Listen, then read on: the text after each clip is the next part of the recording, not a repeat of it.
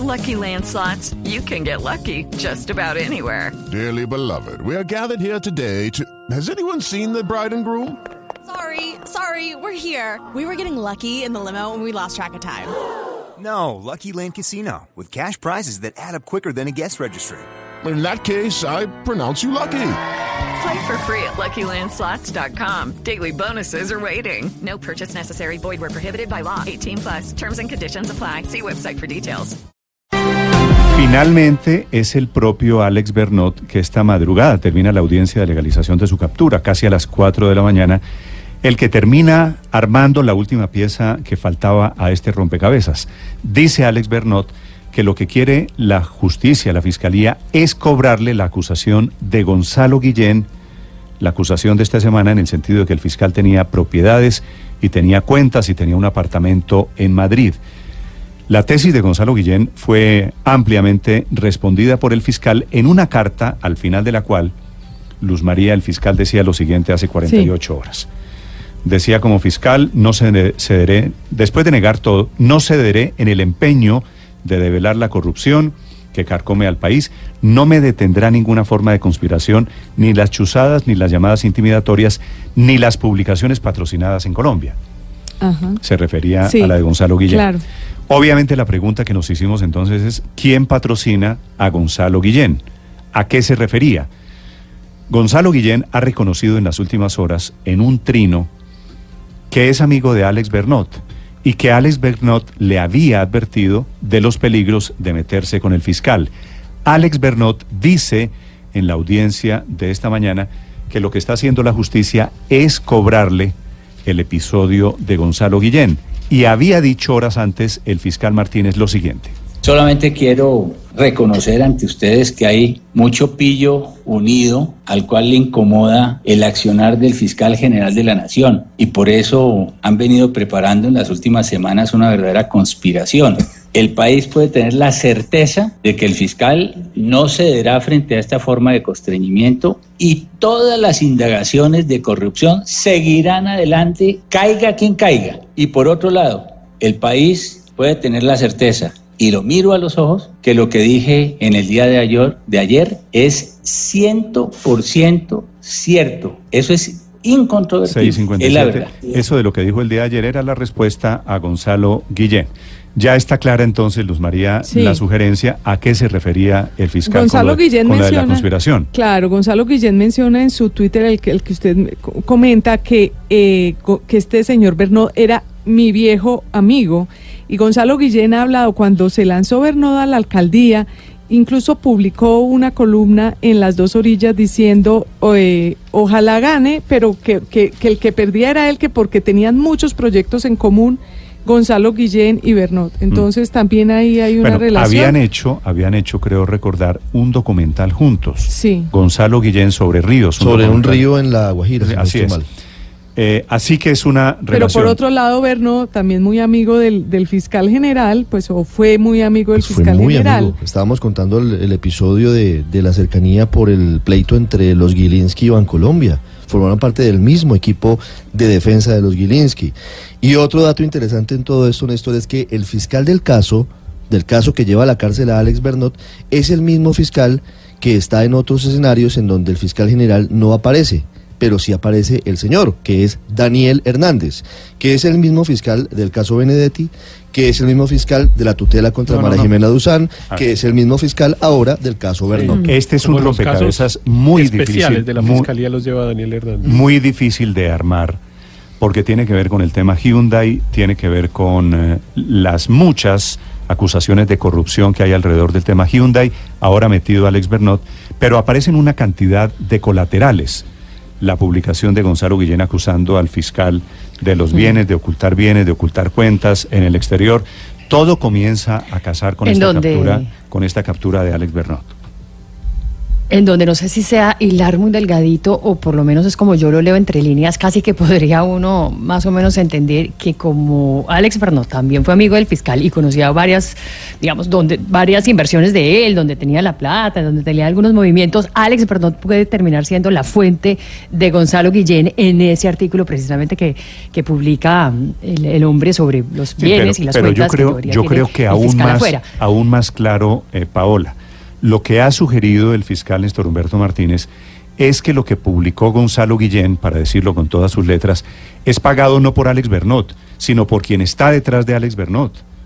¿Usted, Claro, sabe, pero- ¿usted sabe quién está ¿Quién detrás? es? Carlos Matos es el, es, Pero, eh, ¿toda el- la vida? El, hombre que contrató a Alex Bernal. Pero igual lo que dice Paola es tanto, Sí, Ma- pero- tanto Matos como Bernó por la, por razones sociales. Recordemos que Matos también se mueve pues en el en el mundo de las eh, de la de las esferas sociales De la digamos, sociofilia y de la bogotana, sí, señor. social. Tienen Y información. tiene- pues saben que el fiscal tiene un, un apartamento en Madrid eh, que vale unos millones de euros, etcétera, y revelan esa información que aparentemente no era secreta, según lo dijo el eh, propio fiscal, y que pues está en todas sus cuentas, etcétera. Pero es una información de alguien que ha tenido una relación pero no es social y no, personal con pero el no fiscal. es un- pero no es un- solo Héctor una información social si usted se da cuenta en la carta de respuesta de del fiscal a Guillén en el último párrafo sabe qué dice que el fiscal estuvo en España hace poco y que le hicieron seguimientos en España. Eso es lo grave.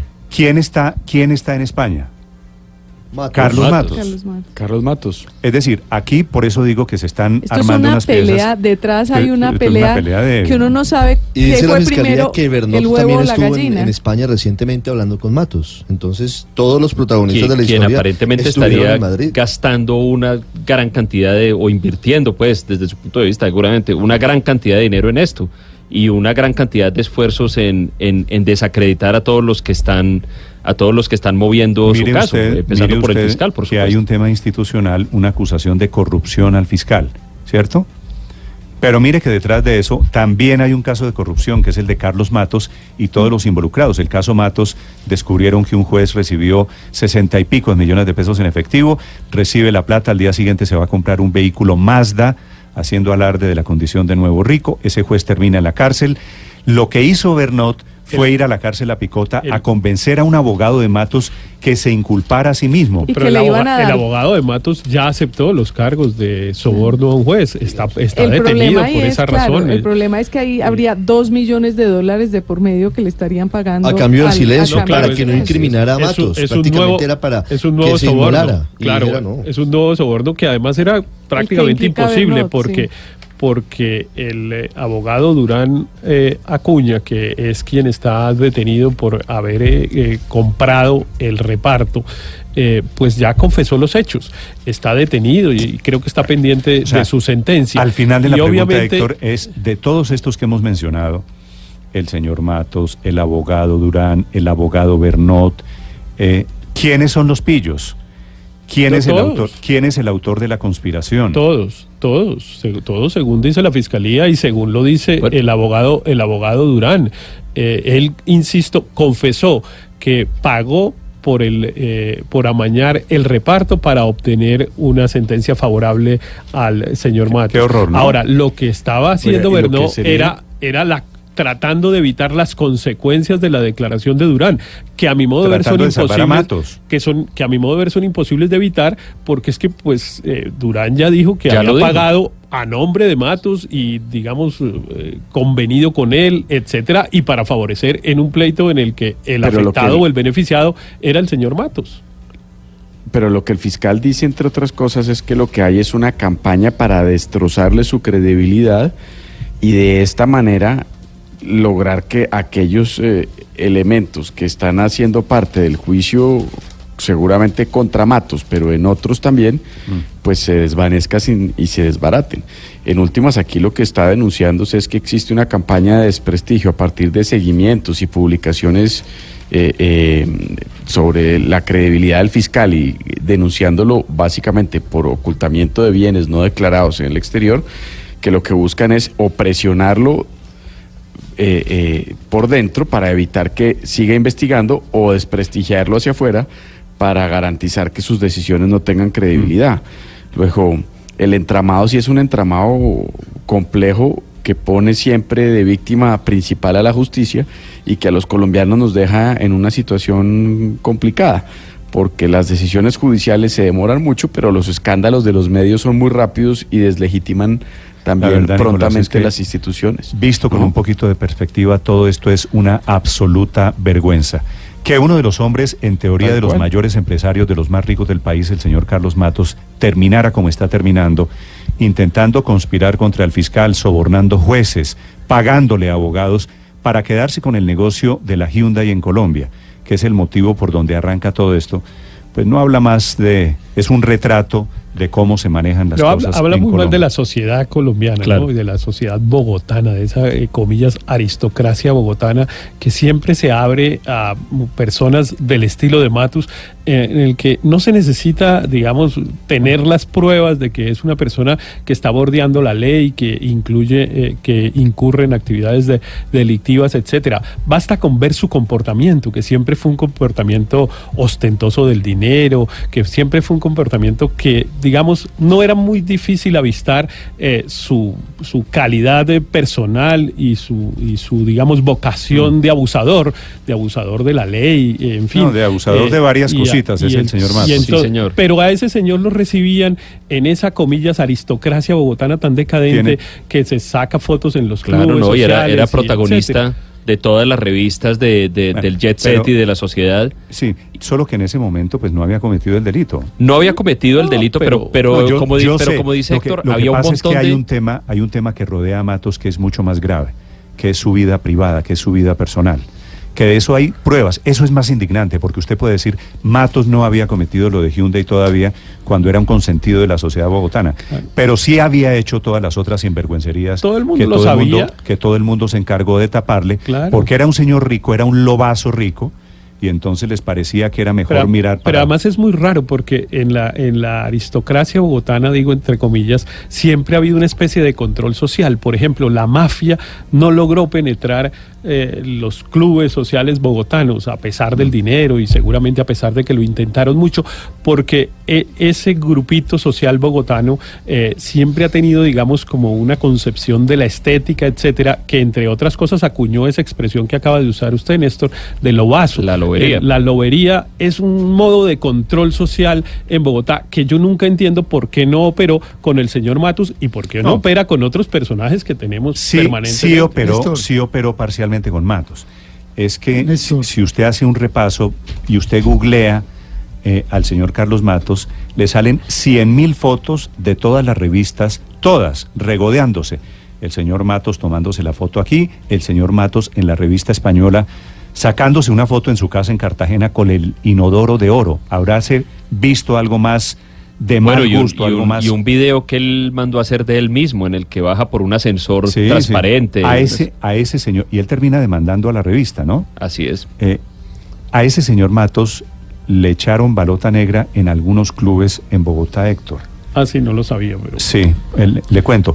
Pero, pero, pero digo, aquí hay que mirar, hacer la reflexión de, de quién es, estamos descubriendo quién es el verdadero señor Matos y los alcances que tuvo, porque todo este episodio termina convertido en una, en una conspiración. Son las 7 de la mañana, 7 Néstor. minutos. Señor Aurelio. Sí, Néstor.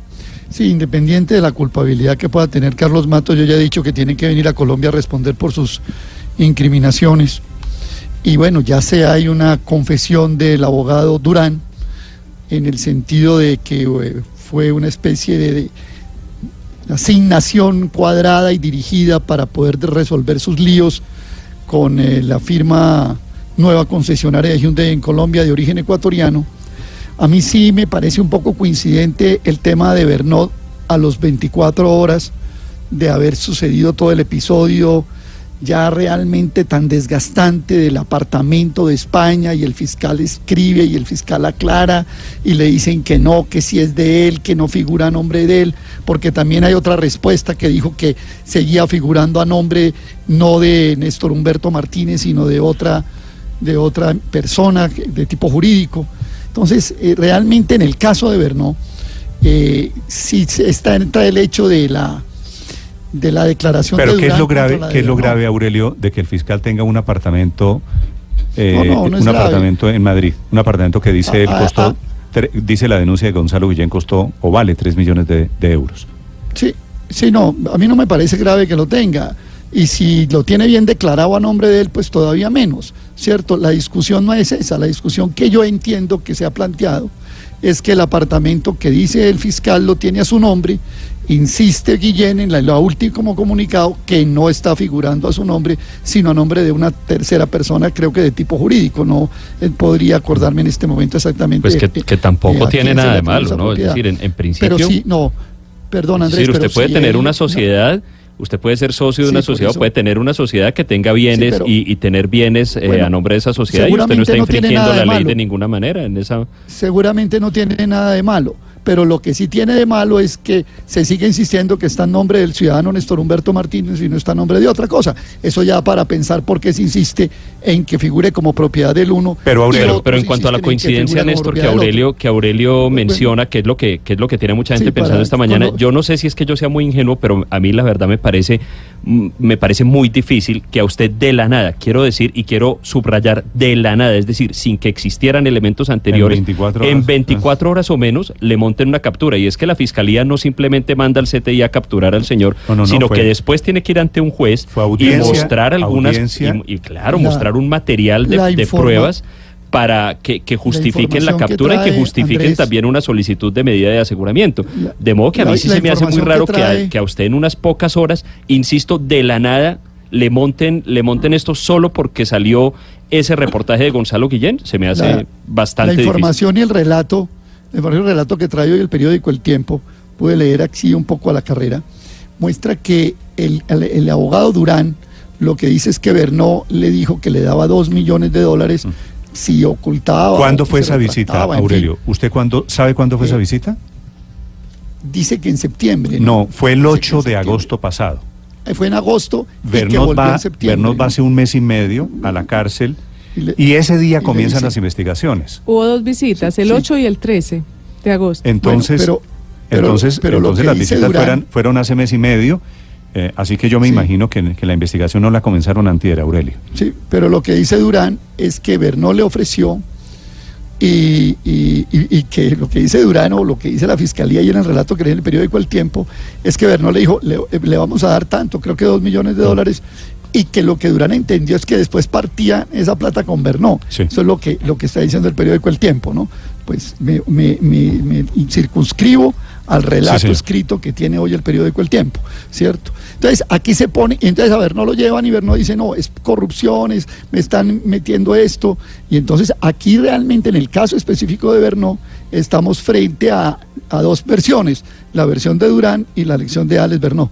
Entonces, eso ten- digamos que tiene capítulos pendientes. Aurelio, en, estas, en estas cosas siempre, definir. uno siempre decide a quién le cree, ¿no? Usted le puede creer a las autoridades, le puede creer a la fiscalía o le puede creer a los acusados.